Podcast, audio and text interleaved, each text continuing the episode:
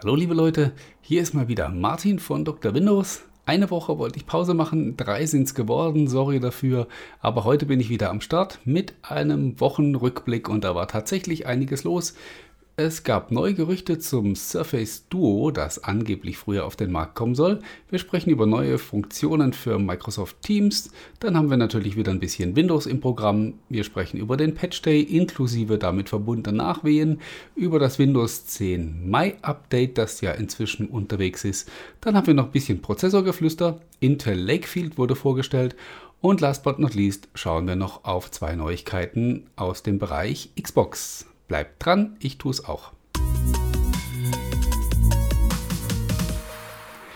Ja, und dann steigen wir auch ein und beginnen mit einem relativ heißen Thema. Am Ende der Woche kam das Gerücht auf, dass Microsoft das Surface Duo, sein erstes Android-Smartphone, äh, eventuell schon früher auf den Markt bringen möchte als ursprünglich geplant. Es war mal die Rede davon, dass es im Spätjahr erscheinen soll, also so Richtung Weihnachtsgeschäft.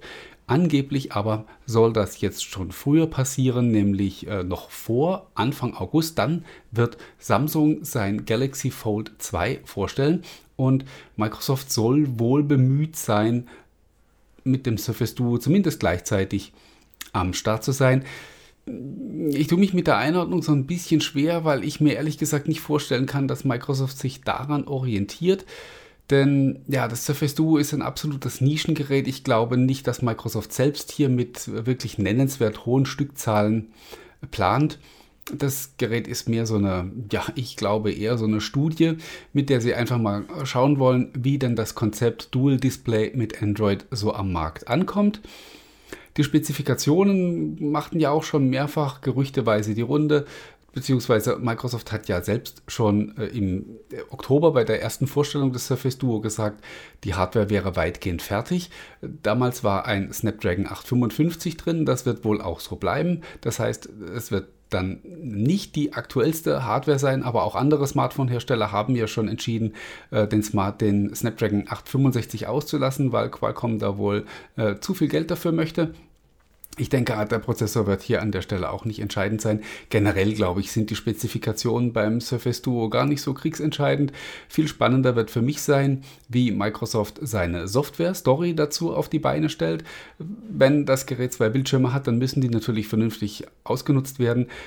Man hat den Entwicklern schon ein SDK an die Hand gegeben und sie aufgefordert und ermuntert, ihre Apps entsprechend zu optimieren, dass sie auch von den zwei Bildschirmen profitieren. Und genau das erwarte ich natürlich auch von Microsoft. Und das ist der Punkt, der mich jetzt so ein bisschen dann auch verwundern würde, wenn sie mit dem Gerät früher starten. Denn was ich tatsächlich erwarte von Microsoft ist, dass sie mit einem fertigen Ökosystem, was ihre eigenen Apps angeht, am Start sind und tatsächlich, wenn das Gerät in den Laden kommt, dass dann auch die eigenen Apps von Microsoft so angepasst sind, dass sie von diesem Dual-Display-Konzept auch optimal profitieren. Sonst müssten sie es nicht tun.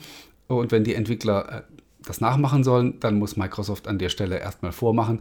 Leider haben sie, was das Thema angeht, in der Vergangenheit ja nicht ganz so geglänzt und genau deswegen auch äh, oftmals Schwierigkeiten gehabt, die Entwickler auf ihre Seite zu bringen. Äh, ich hoffe sehr, dass sie es beim Surface Duo dann eben besser machen. Damit kommen wir zum zweiten Thema, zu Microsoft Teams, das ja momentan so ein bisschen der Rockstar ist im Microsoft-Ökosystem. Nicht erst seit der Corona-Krise, aber eben sehr stark begünstigt durch diese Pandemie ist äh, Microsoft Teams in den Vordergrund gerückt. Es ist ja sowieso für Microsoft das wichtigste Produkt überhaupt, der Klebstoff, der das ganze Kollaborations- und Produktivökosystem in Zukunft zusammenhalten soll. Und wie gesagt, in dem Punkt kam die Corona-Krise Microsoft ein Stück weit sogar entgegen. Klingt natürlich sehr zynisch, das so zu sagen, aber ihr wisst selbst, alle entsprechenden äh, Programme mit Videoconferencing und so sind in den letzten Monaten eben durch die Decke gegangen. Teams war auch dabei und was auch dazu geführt hat, dass Microsoft die Entwicklung von Teams wieder sehr stark vorangetrieben hat und äh, da mächtig auf dem Gas steht. Das durften wir in dieser Woche anhand von zwei neuen Funktionen erleben. Eins davon ist eher eine Kleinigkeit, aber eine nette Kleinigkeit. Ihr könnt jetzt, wenn ihr in Teams in einem Videokonferenz-Meeting seid, einen eigenen Hintergrund verwenden. Man konnte schon vorher äh, Hintergründe verwenden, die Teams vorgegeben hat. Jetzt könnt ihr ja einen Sonnenuntergang vom letzten Urlaub oder ja, auch wenn ihr unterwegs seid, quasi euer Büro sozusagen mitnehmen und somit äh, erfolgreich vortäuschen, dass ihr woanders seid ja, der Kreativität sind da keine Grenzen gesetzt. Äh, ich finde es durchaus eine nette Geschichte. Einerseits kann es natürlich auch einfach Spaß machen und zum anderen gibt es ja durchaus Situationen, wo man unterwegs ist vielleicht und äh, nicht so ganz das richtige Ambiente hinter sich hat für eine seriöse Videokonferenz. Da kann natürlich so ein Hintergrundfeature helfen. Das zweite ist fast noch spannender, nämlich die äh, Interoperabilität interoperabel, so ihr wisst, was ich meine, zwischen Microsoft Teams und Skype wurde in dieser Woche freigeschaltet. Das heißt, ihr könnt jetzt von Microsoft Teams mit Skype, also mit der Consumer-Version, Nutzern chatten und telefonieren und Videokonferenzen abhalten. Das funktioniert in beide Richtungen. Also ihr könnt aus Teams heraus nach einem Skype-User suchen anhand seiner E-Mail-Adresse und ihn dann anchatten und umgekehrt geht das gleiche, wenn ein Skype-Nutzer die E-Mail-Adresse eines Teams-Nutzers hat, kann er ihn auch entsprechend anchatten. Es gibt eigentlich nur einen kleinen Unterschied in der Geschichte. Wenn der Teams-User den Skype-User anschreibt, dann geht die Nachricht direkt durch und wenn der Skype-User den Teams-User anschreibt, dann bekommt er zunächst so eine Nachrichtenanfrage und muss die bestätigen. Das ist natürlich auch davon abhängig, inwieweit das in den Firmen freigeschaltet ist. Das heißt, die Administratoren von Teams haben die Möglichkeit, diese Funktion äh, auch zu blockieren, was sie natürlich nicht tun sollten. Aber sollte es bei euch nicht funktionieren, dann äh, wisst ihr, dann hat es vermutlich der Administrator noch nicht freigeschaltet. Damit kommen wir zu Windows. Äh, in der vergangenen Woche war Patch Day, das heißt, es gab frische Sicherheitsupdates für alle unterstützten Betriebssysteme. Das sind im Moment noch Windows 8.1 und die letzten drei Versionen von Windows 10. Da gab es kumulative Updates und leider äh, waren die auch mit einer kleinen Nachwehe verbunden, nämlich äh, wer seit dem Patch Day Probleme hat, seinen Drucker anzusprechen, sollte ihn bitte nicht aus dem Fenster werfen. Der arme Kerl kann nichts dafür.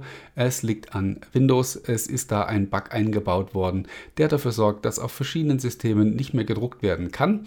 Äh, Im zweiten Versuch funktioniert es dann oder wenn ihr den Drucker einfach kurz anstöpselt und wieder ansteckt oder wenn es ein Netzwerkdrucker ist, die Verbindung kurz trennt. Äh, irgendwas ist da schiefgegangen. Microsoft hat das Problem auch schon bestätigt und wie gesagt, wenn ihr davon betroffen seid, dann ja, nicht den Drucker wegwerfen, sondern im schlimmsten Fall das Update eben vom Dienstag wieder deinstallieren, was ihr mm, ja, auch nicht unbedingt tun solltet, weil es sind ja Sicherheitsupdates und äh, die sollte man ja eigentlich immer aktuell halten. Spannend in dem Zusammenhang ist, dass Microsoft ja eigentlich gesagt hat, sie äh, möchten außer der Reihe, also außerhalb vom Patch Day, in den kommenden Monaten keine Wartungsupdates veröffentlichen.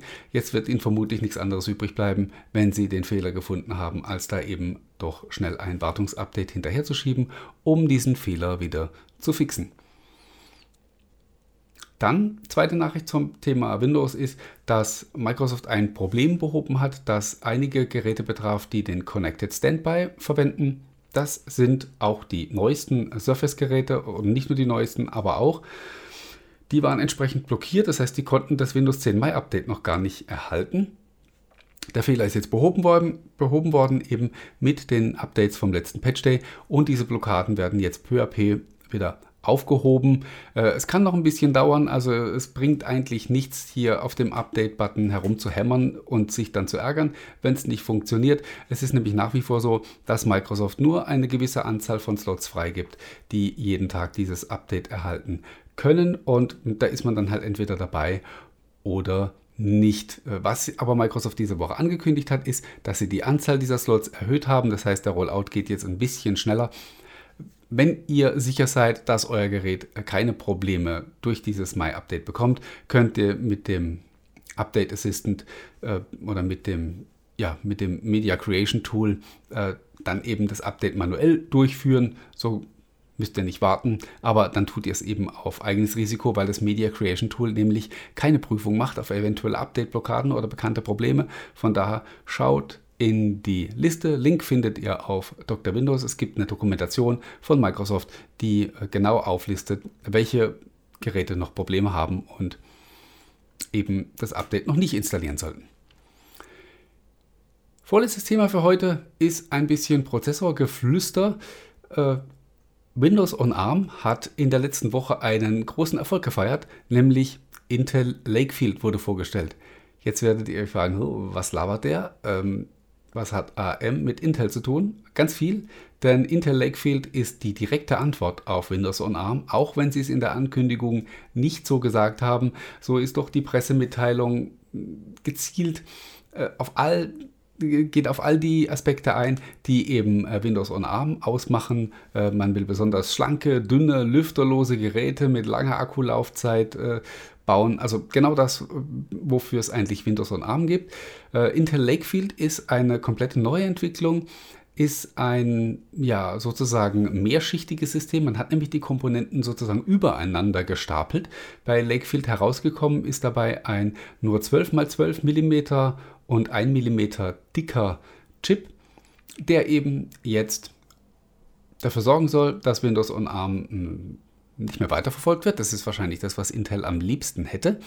Äh, ich hoffe nicht, dass das passiert, denn Geschichte wiederholt sich ja manchmal und genau das passiert gerade auch bei, bei Windows on ARM. Äh, wer schon ein paar Jahre länger dabei ist, weiß, im Jahr 2012 gab es mal Windows RT. Äh, das war auch ARM-basiert. Dann hat Intel mächtig Gas gegeben, hat die Intel Atom-Plattform aus dem Boden gestampft und Windows RT war wieder Geschichte. Und ich hoffe nicht, dass Intel jetzt wieder so einfach davonkommt. Äh, natürlich haben sie einen großen Vorteil, sie haben volle Kompatibilität zu Windows-Programmen und äh, müssen nicht durch die Emulation, wie das bei den ARM-Geräten der Fall ist. Nichtsdestotrotz hoffe ich, dass äh, ja, dieses Rennen nicht jetzt schon wieder vorbei ist, sondern dass das in Zukunft ein, ja, ein erbitterter Konkurrenzkampf wird, von dem wir als Kunden ja letztlich nur profitieren können. Das erste Gerät, das demnächst schon auf den Markt kommt mit Intel Lakefield, ist das Samsung Galaxy Book S. Und genau das gibt es ja auch in einer ARM-Version. Und ich bin sehr gespannt und kann es kaum erwarten, dieses Gerät in die Finger zu bekommen und zu testen, denn meine Eindrücke sind noch relativ frisch. Der Test des Galaxy Book S mit dem Snapdragon 8CX ist noch nicht so lange her. Und dann wird man innerhalb sozusagen derselben Gerätegrenzen äh, mal einen direkten Vergleich ziehen können und schauen, was Intel da auf die Beine gestellt hat. Ich bin sehr gespannt. Kommen wir zum letzten Themenblock für heute. Das ist die Xbox. Da gibt es zwei kleine Nachrichten. Nämlich zum einen hat Bang Olufsen in dieser Woche eine Kooperation mit Microsoft äh, verkündet. Sie wollen in Zukunft echte Premium High-End Hardware für die Xbox bauen. Was das genau ist, haben sie zwar noch nicht gesagt. Also die Pressemeldung sagt nur, hey, yay, wir sind da und wir machen ganz coole Sachen in Zukunft. Aber allein das ist ja schon mal interessant und äh, ich bin schon sehr gespannt, was da die ersten Geräte sein werden. Ist natürlich ein klangvoller Name und dementsprechend auch ein schöner Prestigeerfolg für Microsoft, einen solchen Partner an Bord zu haben. Dann gibt es noch ein neues Feature, das hm, ja, möglicherweise in Zukunft noch für kontroverse Diskussionen sorgen wird. Es nennt sich Digital Direct und bedeutet, dass wenn ihr eine Konsole kauft, die im Bundle mit verschiedenen Spielen kommt, dass ihr keinen Code mehr eingeben müsst, um diese Spiele auf der Konsole zu aktivieren. Klingt natürlich erstmal äh, nach einer schönen Komfortfunktion, bedeutet halt aber eben auch, dass man diese Spiele nicht mehr weitergeben kann. Äh, jeder kennt das. Äh, ganz früher war es so, da lagen die Spiele sogar äh, als physische Medien dabei. Dann konnte man die prima weiter verticken, wenn man sie nicht haben wollte und konnte auf die Art und Weise sozusagen den Anschaffungspreis ein bisschen drücken. Dann später wurden die Codekärtchen beigelegt, konnte man im Prinzip genau das gleiche machen. Wenn ein Kumpel das äh, Spiel noch nicht hatte und haben wollte, konnte man es ihm für kleines Geld verkaufen und beide waren glücklich. Das wird in Zukunft eben nicht mehr möglich sein, weil die Geräte jetzt tatsächlich mit der Konsole, mit der sie zusammen verkauft wurden, verheiratet sind sozusagen. Äh, wenn ihr die Konsole einrichtet, dann ähm, werden diese Spiele automatisch eurem Konto eben zugeteilt. Wie gesagt, ich bin sicher, das wird in Zukunft, wenn das dann, äh, wenn die ersten Bundles eben draußen sind, die genauso funktionieren, dann wird es da bestimmt sicherlich nochmal die ein oder andere Diskussion geben, weil ja, die Leute, die jetzt nicht so täglich diese Community-Seiten lesen, die werden das halt schlicht und einfach nicht wissen und werden sich dann einfach wundern, wenn sie die Konsolen kaufen und das dann entsprechend so funktioniert und keine Codekärtchen mehr dabei liegen. Ja, das äh, war's dann für heute wieder. Es ist sogar ein bisschen länger geworden als sonst üblich. Ich hoffe, ihr konntet euch wach halten. Ich bin dann hoffentlich nächste Woche wieder am Start. Sollte jetzt wieder ein bisschen regelmäßiger klappen, zumindest bis, äh, ja, bis im Sommer dann, aber da wird ja die Nachrichtenlage sowieso ein bisschen dünner. Ich verabschiede mich, bedanke mich bei euch fürs Zuhören und Zuschauen, wünsche euch eine tolle Woche, bleibt gesund und wir hören und sehen uns wieder. Bis dahin, bye bye.